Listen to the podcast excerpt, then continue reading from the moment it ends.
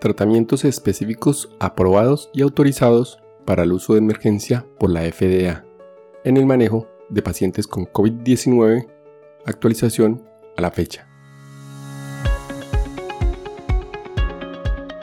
Este es un podcast en el que desde el ojo de la ciencia aprenderemos del coronavirus y de la enfermedad COVID-19. Es una producción de medicina en una página. Dirección y conducción Jarvis García.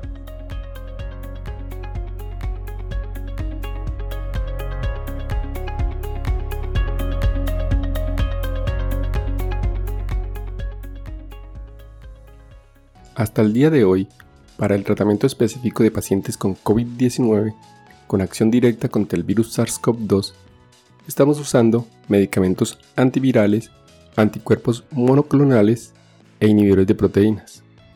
En este episodio describiremos dos tipos autorizados por la Administración de Drogas y Alimentos de los Estados Unidos, la FDA.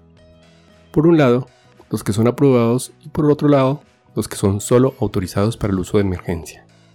Además, cuáles son para pacientes hospitalizados y los que son para pacientes no hospitalizados.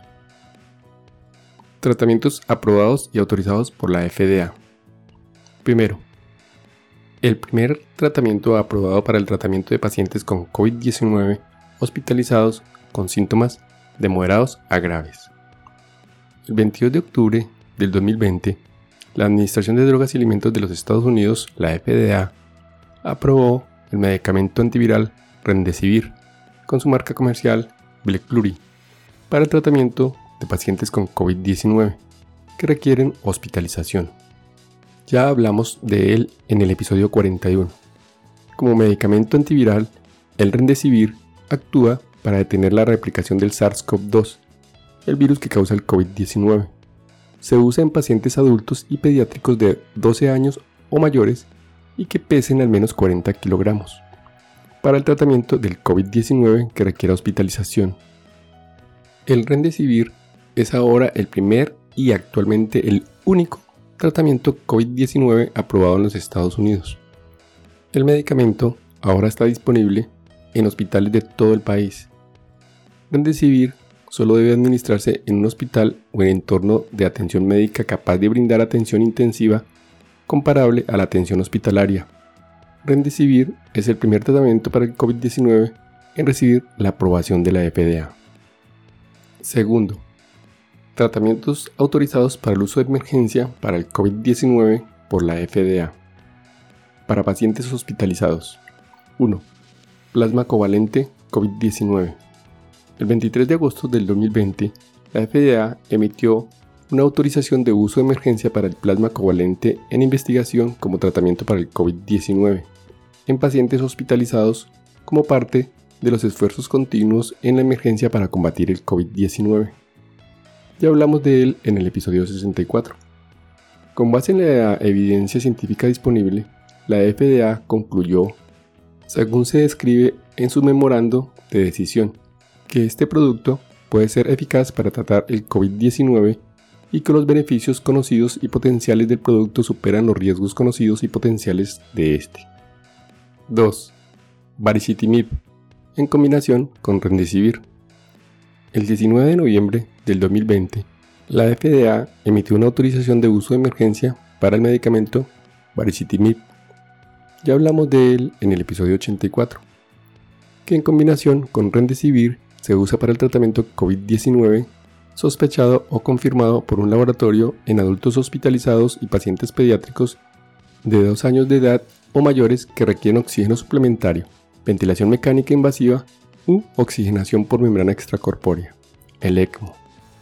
Baricitinib es un inhibidor de las quinasas llanos, que bloquea la actividad de una o más enzimas en una familia específica de enzimas, interfiriendo con la vía que conduce a la inflamación. Baricitinib es un medicamento oral en tabletas de venta con receta aprobada por la FDA y que se vende bajo la marca Olumiant para el tratamiento de la artritis reumatoidea de actividad moderada a grave.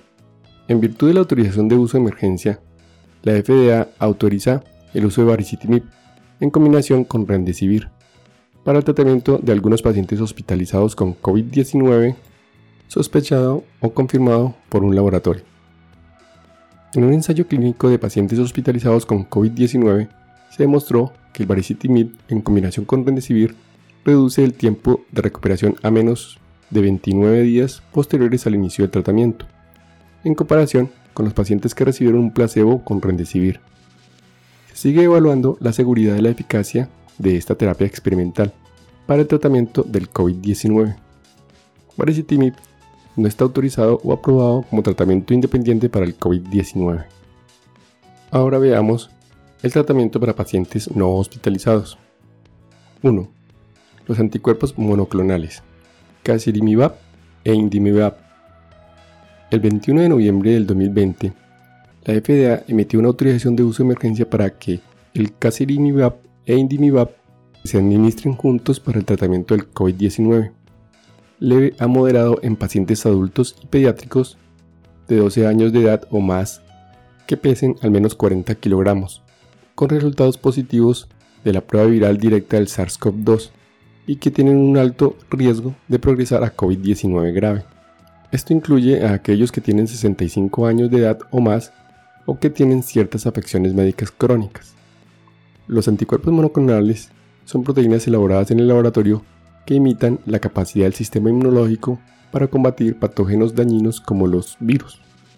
Casirivimab e Indimibab son anticuerpos monoclonales que están específicamente dirigidos contra las proteínas pico del SARS-CoV-2, diseñados para bloquear la unión del virus y su entrada a las células humanas. Casirivimab e Indimibab deben administrarse juntos mediante perfusión intravenosa. No están autorizados para pacientes que estén hospitalizados debido a COVID-19 o requieran oxigenoterapia debido a COVID-19. No se ha demostrado un beneficio del tratamiento en estos pacientes. Pueden estar asociados con peores resultados clínicos cuando se administran a pacientes hospitalizados con COVID-19 que requieren alto flujo de oxígeno o ventilación mecánica.